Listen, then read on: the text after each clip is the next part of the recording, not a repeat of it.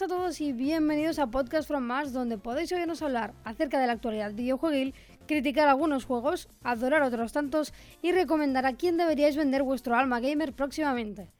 Como siempre, tenemos por aquí a Circen para que nos cuente un poquito sobre sus penas videojueguiles y que nos diga todo lo que se comprará este año. ¿Cómo estás, Circen? ¿Y qué tal tu semana? ¿Algo nuevo? Pues la verdad es que ha sido una semana bastante tranquila, con faena por otros lados, así que se me ha pasado muy rápido, eso se agradece. Y no, no podré comprarme muchos juegos este año, así que eso ha sido una puñalada trapera. ¿Y qué tal tu semana, Nuski? Bueno, pues yo bien, he tenido una semana bastante, bastante complicada, pero ha terminado con una buena calzutada y un día de vicio. Lo único malo que se podría decir es que estoy castigada y pasando el mono de no poder pasar la tarjeta con, con cada cosa que veo por internet. Eh, sí, triste, pero me robaron la tarjeta de crédito, el DNI, la tarjeta de sanidad, etcétera. Soy ahora mismo una sin papeles hasta, me parece que es hasta mediados de abril, que no puedo ir a buscar el nuevo DNI. Y bueno, aparte de eso, pues bien, o sea, la semana ha sido una mierda, fue otra mierda. Y, bueno, pues el hecho de que te roben las cosas no mola, no mola un nada. Así que bueno, ahí estoy, con algunas cosas que menos mal, menos mal, que el Yoshi no llega hasta el 29 de marzo en el que supongo que ya tendré la tarjeta y podré volver a configurarme todos los servicios online y todo lo que tengo contratado. Porque, o sea, no sabéis el drama que es que te roben la puta tarjeta, perdona por la palabra, pero que te roben la tarjeta de, crédito y que se te tenga que desactivar todas las suscripciones y todo, incluido eso, pues Spotify, que ahora es mi vida. Putos anuncios, de verdad. En fin, o sea, ha sido un. No es el hecho de que te roben la tarjeta de crédito, sino todo lo que. todo lo que desencadena con, con el robo. Pero bueno. Dejamos de lado nuestras penurias para ir directamente a hablar de actualidad. Esta semana ha sido un poco flojita en cuanto a noticias impactantes, pero eso sí, han habido unas cuantas, unas cuantas actualizaciones de, de, distintos juegos. Sin embargo, nosotros ya sabéis que no podemos enfocarnos en todas, así que hemos traído algunas cosillas que nos han parecido interesantes esta semana. Coged vuestra nave espacial, ataos bien el cinturón y preparaos porque toca despegar. No Man's Sky recibirá una nueva expansión gratuita llamada Beyond, que al parecer mejorará varios aspectos del modo multijugador. Ya sabemos que No Man's Sky no tuvo un inicio precisamente feliz ni bonito. Además de una aluvión de críticas bien merecidas, muchos jugadores devolvieron el juego, por no hablar del bajo índice de jugabilidad que vivió días después de su lanzamiento. Pese a las promesas vacías, hubieron jugadores que se quedaron, quizá por pereza de devolver el juego o quizás porque a pesar de todo aún queda gente conformista y feliz. Sea como sea, el año pasado Hello Games decidió lanzar una actualización llamada Next, que se acercaba más a lo que debió ser el juego de un buen principio. Este lavado de cara mejoró muchísimos aspectos del juego, ganando sí unos cuantos jugadores que volverían a surcar el espacio en sus naves y colonizarían planetas por doquier. Tras este inmenso cambio y unos cuantos meses después, llega Beyond, la nueva expansión gratuita que nos ofrece Hello Games. Contará con tres actualizaciones. Una de ellas se focalizará en modo multijugador, sobre todo con la intención de hacer que los jugadores quieran y puedan jugar en compañía, y que se les sea un poquito más agradable. En cuanto al resto, todavía no se sabe nada más, aparte de que será gratuita, cosa que ya la vuelve atractiva. Esperemos que Sin Murray, fundador de Hello Games, nos arroje un poco de luz por Twitter, que ha sido por donde dio esta noticia también. Hombre, la verdad es que yo probé la versión Next después de, la catástrofe de la primera versión y me gustó muchísimo. Estuve semanas enganchado porque todo lo que es el combate, el crafteo, la exploración, las naves, lo vi mejorable. O sea, yo al principio no entendía las quejas del juego porque simplemente yo juego los juegos porque me gustan, me lo paso bien. Pero Next fue un paso y si realmente Billones, como dicen que tiene buena pinta, les deseo muchísima suerte y ojalá sea el juegazo que todos queríamos. Bueno, a ver, mm, tal como comentábamos antes, el aluvión de críticas y, cosas malas que pasaron se lo tenían más que merecido. Ya solo por el, por el simple hecho de que anunciaron unas promesas y dijeron que el juego iba a ser una cosa que acabó. Mm, bueno, es que lo, lo que se anunció y lo que salió a la venta no tenía absolutamente nada que ver uno con lo otro. Eso es verdad. Y, bueno, sí que es verdad que el año pasado era una actualización. De hecho, cuando sacaron el juego, fue cuando yo empezaba a trabajar en este donde estoy ahora. Y recuerdo que todo el mundo estaba, wow, No Man's Sky, No Man's Sky, No Man's Sky. Y conozco dos personas de la oficina que se lo compraron para Play y lo devolvieron. Porque no. ¿Por qué no? Porque en un día habían visto que esto, o sea, sí que habían estado diciendo bastante rato y tal, pero que no les había molado absolutamente nada y, y tal. Y eso que son personas que realmente no habían estado al 100% atentos de todo lo que iba a aportar el juego y de hecho al principio había cachondeo en plan, va, os habéis comprado un juego que no tiene nada que ver con lo que anunciaban y ellos mismos defendían el hecho de que que como no habían estado muy al día, pues simplemente les había traído y lo habían probado. Y aún así, sin sentirse ofendidos ni decepcionados por lo que se había prometido y lo que fue, aún así no les acabó de gustar y la terminaron vendiendo los dos. O sea que sí que es verdad que el año pasado sacaron por fin lo que debería haber sido mm, dos años, bueno, sí, dos años después. Y bueno, la gente tampoco terminó de creérselo mucho. También lo intentaron regalar con uno de los Humble Bundle Monthly, que por eso lo tenemos nosotros en PC. Y aún así, naranjas de la China. Yo lo he visto bastantes veces, pero es que ya ni siquiera me inspira como para probarlo. Y eso que lo tengo, o sea, lo tengo yo gratis porque estoy suscrita cada mes al monthly desde hace dos o tres años. Y pues os podéis creer que lo tengo ahí, que no he usado la aquí, ni la he vendido, ni nada, nada, nada, nada, nada, naranjas de la China, lo que os digo, que ni lo he probado. No me llama la atención nunca si un juego que haya dicho yo, ¡uh, qué bueno! Qué nunca, nunca, ¿eh? Pues está muy guay. A mí me gusta. O sea, la última actualización, ¿eh? No sé, yo es que ya para empezar la temática espacial... Em, se me queda un poco. No sé, no sé, quizás me gustan otro tipo de, de temáticas. Pokémon, Final Fantasy. Bueno, Final Fantasy no es precisamente muy normal. O sea, es más bien, sí, futurista y cosas así extrañas, pero me gusta muchísimo. Pero no tiene nada que ver con la. Mientras no haya sigilo. ¿Qué tendrá que ver? Es un, no sé, o sea, a mí No Man's Sky no me, os digo, no me dice nada, no me atrae.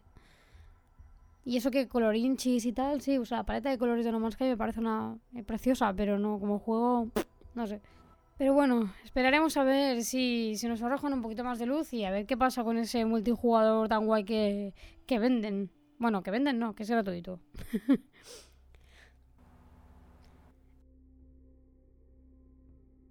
Ahora dejamos el espacio de la temática futurista para convertirnos en un guerrero legendario y cazar dinosaurios. Atención amantes de los clásicos y la nostalgia. Este 18 de mayo llega Turok a Nintendo Switch. Sí, como lo oís, ni más ni menos que ese juegazo que enamoró a tanta gente durante los años 90. Turok regresa a Nintendo Switch como un port del que fue su primera aparición en Nintendo 64 allá por el 1997. Aunque en esta ocasión este pedazo de joya 3D repleta de dinosaurios la podremos llevar con nosotros a donde queramos. La información se filtró por Twitter junto con algunas imágenes y claro está los fans los fans del clásico se quedaron patidifusos tras la noticia. Volveremos a vernos las caras con enemigos inteligentes, dinosaurios modificados, trampas y algún que otro acertijo. Encarnaremos el papel de Turok una vez más para tratar de encontrar las ocho piezas de Chronoceptor y poder así destruir los planes del malote del juego, el candidato. Por ahora lo que hemos podido ver en la Nintendo eShop es que en España tendrá un precio de 17,59 euros. En cuanto a calidad de imagen, tal como os decíamos antes, este nuevo Turok se trata ni más ni menos que un port de Nintendo 64, de modo que no pierdes un cuanto nostálgico. La verdad es que el precio, mm, bueno, yo me esperaba algo más baratillo porque, coño, son 17 euros. Eh, sí que es verdad que han hecho una compatibilidad para que se pueda visualizar y jugar dentro de Nintendo Switch y eso conlleva un trabajillo, pero leches, es un juego de que tiene ya sus años. Es lo que hablamos, que con los remasters y los remakes o, ponen precios que dices, vale, se lo merece, o se pasan. Yo lo veo caro. sí, a ver, la, la, verdad es que Turok fue un juego que a mí me gustó muchísimo, me encantó y todavía, creo que todavía por ahí anda el cartucho del juego. No sé si al final lo compramos o recuerdo que mínimo, mínimo lo alquilamos en eh, la, típica tienda que había antes de alquiler de videojuegos. Los videoclubs. Se, se, llamaba así, bueno, videoclub no. Este era un de estos solo de, de juegos. Pero recuerdo que en su día lo alquilamos y creo que al final lo compramos. Y vale, sí, es un port, tiene todo su curro detrás y tal, pero 17, casi 18 pavos por un juego de la longitud del de la 64, que tampoco, o sea, en cuestión de días realmente te lo puedes pasar tranquilamente, no sé, no sé. Sí, yo quizá lo hubiera puesto a 10, en plan estos remasters no sé, yo recuerdo verlo en las estanterías de los videoclubs, en plan de toda la sección de 64, y decir, hostia, una especie de indio intentando acuchillar a un velociraptor. Y no me acuerdo si lo jugué, porque es un juego muy antiguo. O sea... Bueno, es un shooter, ¿eh? No es más, no es solo un cuchillos y cosas de estas. O No, sea, no, el, tío refiero- lleva, el, tío lleva lanza- el tío lleva lanzagranadas y, y de todo. O sea, lleva un- o sea, realmente es un shooter. Sí, sí, no, me refería a la portada que me acuerdo que me, que me impactó, porque normalmente las portadas no me fijaba en ellas. Y cuando vi la de Turok dije, hostia, qué guapo. No sé por qué Cirfen lleva media hora cambiando el nombre al juego. Pues bueno, muchachos, eh, la verdad es que no era muy impactante la noticia, pero sí que la hemos visto y hemos pensado, hostia, pues es interesante, porque es un juego que realmente a mucha gente le gustó, que impactó bastante en su día, porque era mezclaba como dos conceptos súper extraños, no era una especie de Doom matando dinosaurios, en plan guerrero y cazador, y bueno, pues llamó bastante la atención, ya os digo, a mí me gustó mucho. Pero bueno, no creo que por ese precio me lo vaya a coger, pero estará ahí en mi lista. Ya sabéis que de vez en cuando en, en la Nintendo eShop podemos ver algún que otro mm, juego rebajado, así que quizás será bueno esperarse y ver qué tal, qué tal le va este juego. Y ahora pasamos de lo nostálgico de verdad a lo no tan nostálgico, o más bien nada nostálgico, pero sí con ese encanto retro, voxel, pixel super guay que tienen algunos juegos que vienen como siempre de la mano de Chucklefish. Os presentamos Pathway, publicado por Chucklefish y desarrollado por Robotality, que llegará este 2019. Inspirado por las aventuras de Indiana Jones, nos sitúa en 1930 para llevarnos de aventuras y tratar de rescatar a Morten, un colega nuestro que ha sido secuestrado por los nazis. Eso sí, sin abandonar su lado más monoso. Contaremos con unos gráficos que mezclan el estilo voxel y pixel, como hemos podido ver en otros juegos de estos dos monstruos, Starbound, Halfway e incluso Stardew Valley, por ejemplo. Es un juego de estrategia y RPG por turnos al puro estilo XCOM, donde contaremos con hasta 16 personajes para montar nuestro equipo, cada uno de ellos con su árbol de habilidades y equipamiento. La historia se desarrolla mediante campañas de aventuras generadas dinámicamente y podrán variar según las decisiones que tomemos. Por ahora, solo hemos podido disfrutar de 10 minutos de gameplay, que nos han dejado entrever algunas cosas para ponernos la miel en la boca. Entre ellas, sabemos que en el mapa encontraremos lugares donde vender aquellos objetos que no vayamos a usar o que simplemente no nos sirvan, del mismo modo que podremos comprar nuevos objetos, armas y herramientas. En cuanto a las batallas por turnos, sabemos que nos enfrentaremos a zombies. Nazis quizás, no sé, pero menuda bomba. Y ahora resulta que tenemos ganas de jugar al juego de mesa que lleva este nombre, Zombies. Sobre todo porque se parece bastante, ya que la batalla la veremos desde arriba y veremos cómo los enemigos se acercan para atacar. Otra de las cosas que más nos ha llamado la atención ha sido la música de fondo, ya que tendremos melodías bastante variadas acorde con la situación. Por ahora solo sabemos que Pathway se lanzará en Steam y estará disponible para Windows, Macintosh y Linux. No sabemos nada acerca de consolas y tampoco hay una fecha concreta, simplemente que saldrá este 2019. Así que mientras esperamos, nosotros lo hemos añadido a nuestra lista de deseos de Steam, para mantenernos bien informados. La verdad es que del gameplay de 10 minutos que hemos podido ver, lo que quiero destacar sobre todo es los, los menús de- del inventario de los personajes y que cada uno de ellos tiene armas y tiene armaduras propias y luego las tácticas de equipo que como hemos dicho es como XCOM que tienes que ir con mucho cuidado a quién envías y cómo. Pues sí, la verdad es que el tema de que se parezca a XCOM pero que tenga este estilo entre voxel y pixel es bastante interesante.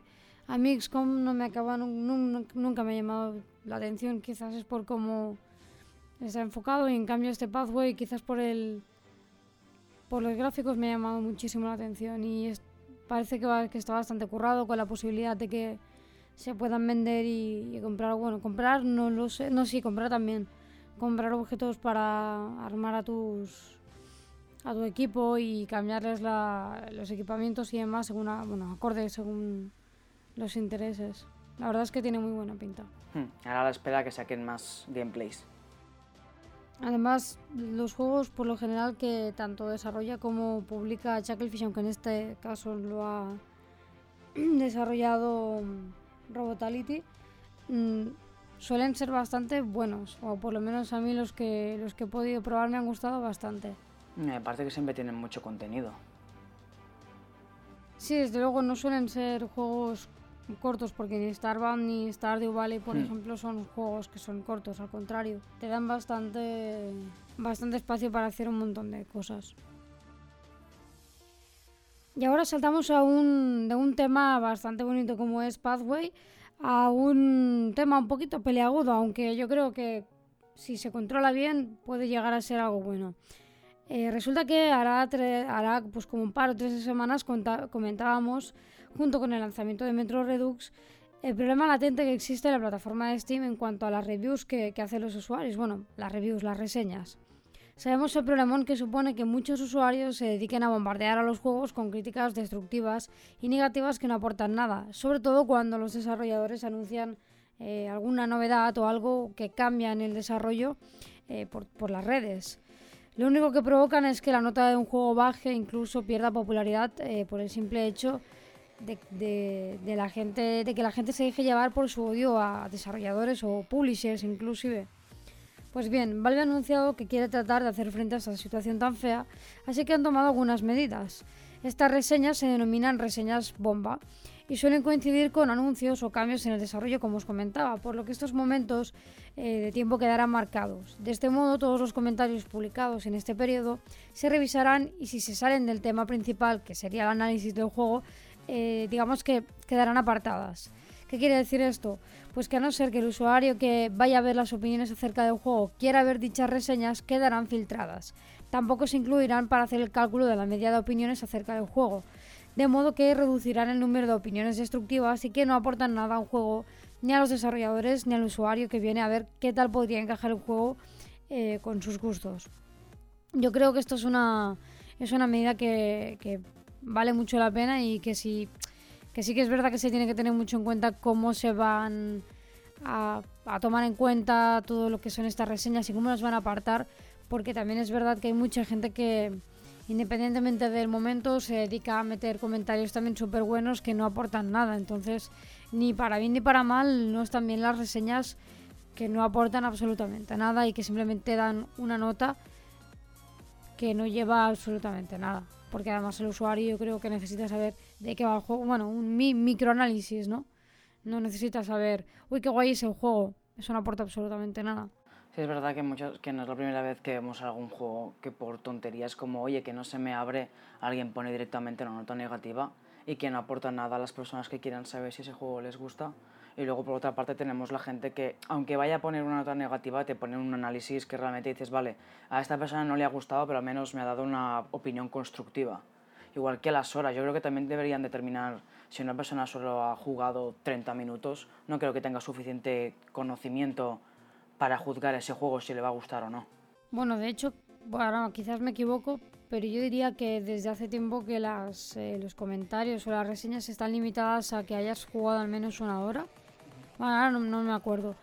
Pero sí que es verdad que tanto para bien como para mal hay un montón de opiniones que no hacen nada. A mí que me pongan una opinión, qué guay, pues no me aporta absolutamente nada. En cambio, que me aporten, por ejemplo, que me pongan una nota negativa en un juego, pero que a cambio me diga pues todo lo que le falta, todo lo que se podría mejorar, o ya no incluso, ya no hace falta ni que sea una nota negativa, simplemente una opinión acerca de lo que le faltaría y lo que no. Yo creo que ya ni siquiera eso no es solo para el usuario, sino para el desarrollador que puede ir y revisar qué comentarios han llegado a su a su juego, no a su, a su muro del juego en Steam y por lo menos aportar algo constructivo de modo que el desarrollador diga, bueno, pues vamos a escuchar al usuario de a pie, al usuario que juega cada día y que se ha molestado en ponerme a mí aquí qué podría mejorar del juego. Por otro lado, también es cierto que hay muchísimos, que como os comento de esta noticia, hay muchas opiniones, eh, reseñas bomba que se dice que vienen dadas a partir de noticias o cosas que, que se anuncian en Twitter, en redes, y la gente es muy hater, o sea, ya no se trata de ser crítico o, ser, o no serlo, porque tanto hay conformistas como hay gente muy crítica, sino que hay gente muy hater, o sea, de, criticar algo y ser buen crítico a hater hay un, hay un abismo y lo que predomina últimamente son los haters. Y realmente, para sí, que sí, que yo entiendo que se te reviente el juego, te da mucha rabia, te has comprado un juego, etc, etc, etc, pero primero puedes devolverlo eh, si, has, eh, si lo has tenido menos de no sé cuánto tiempo era. Y por otro lado, que, oye, si lo has tenido y no te ha gustado, chico, pues otra cosa mariposa, devuélvelo o yo qué sé, pero no pongas una nota negativa en plan, este juego es una mierda. Bueno, a Metro le ha pasado, o sea, en, en Steam el tiempo que estuvo en venta, cuando lo quitaron porque se fue a Epic Store, casi todos los comentarios eran malos solo por el hecho de, de que se había ido de la tienda de Steam, nada del juego nada, o sea, no había nada relacionado con la historia. Solo de, de, oye, nos lo habéis quitado de Steam, sois unos cabrones.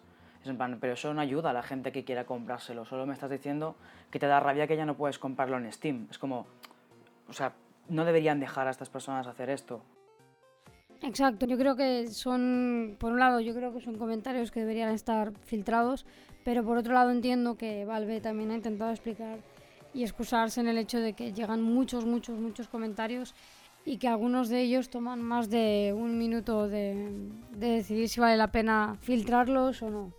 Entonces, también han comentado que el hecho de que los que son comentarios bomba se tarda menos de un minuto en ver si realmente vale la pena como comentario o no. Así que, bueno, supongo que dedicarán a algunas personas o de algún modo montarán algún algoritmo para que vaya filtrando este tipo de comentarios y por lo menos se queden bajo revisión. Sea como sea, espero que por lo menos esto pueda, pueda ayudar a los usuarios, a, bueno, tanto a los usuarios como a los desarrolladores a, tener un Steam un poquito más limpio y o por lo menos que aporte un poquito más de luz a los jugadores que, que no saben si decidirse por ese juego o por otro. Sí, sobre todo ayudar a, a, los desarrolladores, porque cuatro personas pueden hacer mucho daño a un estudio indie, que no es la primera vez que un juego que está a punto de salir, por las opiniones de un montón de gente, se va abajo de todo de la lista de ventas y que ni siquiera lo, lo ves, hasta, a no ser que rebusques. Sí, que esa, es que ahí está el problema, que yo creo que los que salen, los que más salen perdiendo en este caso, no son los juegos AAA, porque un Call of Duty, por muchas opiniones malas que se lleve... Por muchos dislikes. En un, sí, por muchos dislikes que se lleve, va, va a seguir adelante y se lo va a seguir comprando la gente porque la gente se lo compra igualmente y se la suda lo que la gente opine o sea, que lo que el resto opinen de, de, ello. Es como cuando a un youtuber famoso le caen 300.000 dislikes. ¿Qué, ¿Qué, va a hacer eso? No hace nada. Se baña con no, eso. Claro, no aporta absolutamente nada un dislike. Entonces, lo que sí que hace daño es a gente pequeña, desarrolladores pequeños, que, que además en, ya no solo en Steam, en YouTube yo he llegado a ver vídeos, intentos de vídeos promocionales o teasers de algún juego indie o un juego que ya no llega, bueno, no lo considero indie en el momento en el que todavía no ha entrado en rigor el desarrollo porque no han conseguido el mínimo de dinero que, que se necesita para desarrollarlo, pero vamos a llamarle indie. Y, y yo he visto juegos así que han intentado sacar su, su teaser como una micro demo en un vídeo de 5 minutos, en plan, mira, va a ser así, esta es la idea principal del juego y que, o sea, que a lo mejor ves que tiene 250 visitas el pobre y tiene 100 dislikes. Y dices, pero por Dios, que son 5 minutos de un teaser. De algo que está en que, desarrollo, que una idea. Está en desarrollo, que son unos indies que a lo mejor te están poniendo en la descripción que son dos personas mientras que lo hacen, ¿sabes? Que, y eso sí que hunde a, la, a un desarrollador o a una persona o a un mini equipo que intenta sacar su primer juego, o aunque no sea el primero, da igual, yo qué sé. O sea, igual que, que con otros juegos indies han conseguido que inclusive saquen el segundo juego y el tercero y prácticamente se podría decir que dejen de ser indies, la gente consigue eso y consigue a la vez que, que, se hunda un juego y que no se haga adelante por culpa de todas estas mierdas de reviews. Pero no porque la gente diga, uy, pues si a ti no te gusta, a mí no me gusta, sino porque por culpa de no darle apoyo, de no darle likes y de no darle un poco de visibilidad positiva, es lo que comenta Circen, se van al final de la lista. Si se van al final de la lista, eh, los cuatro usuarios de turno que vayan a pasar por Steam nunca llegarán a ver ese juego anunciado porque como el algoritmo lo filtra porque está eh, desmerecido pues nunca lo llegas a ver. Y así es como igual que en YouTube igual que en Twitch hay muchísima gente que se queda siempre en, en la retaguardia ahí esperando porque nunca llegan a salir a la luz por culpa de que la gente no les da visibilidad o la gente decide que bueno, pues mira, me tengo el día cruzado, pues te voy a dar, te voy a hinchar a dislikes. O no es el tipo de juego que me gusta y no voy a ser crítico y te, de, y te hincho a dislikes. Sí, bueno, hay muchas cosas, hay mucho... Es que el problema es el hate este desmesurado que hay últimamente por todo internet y, y que como no hay ningún tipo de control acerca de esto, pues afecta un montón afecta un montón. Creo que estamos muy mal acostumbrados a que nos den lo que queramos en los videojuegos y a la que algún desarrollador algo quiere cambiar, que tenemos ejemplos muy claros de eso, la gente se enraya como si fueran bebés. Bueno, es como con el tema de las traducciones, que esto ya hablaremos en otro podcast, pero desde luego el tema de las, de las traducciones y el tema del hate acerca de los juegos que definitivamente no se traducen o ni siquiera van a llevar subtítulos y cosas de estas, todo este tema da para mucho. Pero yo he visto juegos hundidos literalmente en dislikes porque simplemente se ha anunciado que van a sacarlo únicamente en inglés. No juego porque no está en español. Yo lo, medio puedo entender, pero, pero... ¿El hate? Pero, a ver, que yo era chiquitina, tenía 10 años, 12, no sé, no recuerdo cuántos años tenía cuando salió el Final Fantasy VII para Play. Bueno, y de hecho los anteriores, qué leches, los anteriores también estaban en inglés. Jugaste igualmente? Final Fantasy anterior, no, nunca se tradujeron al español. Y los jugué igualmente. Sí que obviamente había cosas que no me enteraba. Igual que el Zelda, el Zelda también lo jugué en inglés, creo. Yo también, el Ocarina of Time. Sí, por eso. Pero no fue un impedimento para disfrutar del juego. No, es que yo creo que hay muchos juegos que aportan contexto con, con imágenes. Pero mm. bueno, ya hablaremos de esto. Eso es tema para otro podcast. Sí. Y ahora, como cada semana, toca hablar un poco de a qué estamos jugando. Pues la verdad es que esta semana ha sido bastante tranquilita y he podido dedicarme otra vez a Conan Exiles, haciendo pruebas de construcciones y mirando el nuevo parche. Y también descansando del Metro Exodus, que aún lo tengo ahí pendiente de acabarme. De acabarlo, perdón. ¿Y tú, Anuski? Bueno, el Metro Exodus te lo vas a pasar el año que viene, a este paso, porque juegas un poco. Pues yo no puedo jugar a nada, estoy preparando cositas para poder volver a publicar con normalidad análisis de videojuegos, pero esta vez eh, me, bueno, me estoy desligando totalmente de lo que es Blogger y, derivados y voy a sacar mi, mi, web, aunque esto creo que ya lo había comentado en algún vídeo del canal, no me acuerdo, o en algún directo.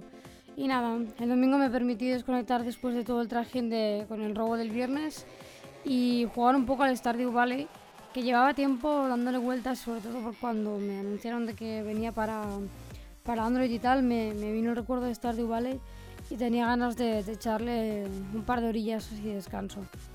Así que he estado haciendo eso, jugando un rato al Stardew Valley y planteándome meterlo en directo, aunque no sé yo si es muy tema de, directo. Es más de relax, creo yo. Sí, pero por eso, una tarde de relax, Stardew Valley mientras la gente va pasando y charlando un ratito conmigo, ya me va bien. ¿De cómo te peleas con los vecinos? Bueno, más que pelearme, que alguno es muy tonto y borde. Cuando le vas a hablar te dice, ¿qué, qué pasa? ¿Qué quieres? Me, recuerdan tanto a Animal Crossing. Págame, pero no me muere. Sí, sí, sí. Cásate conmigo, pero no me hables, no tengo ganas.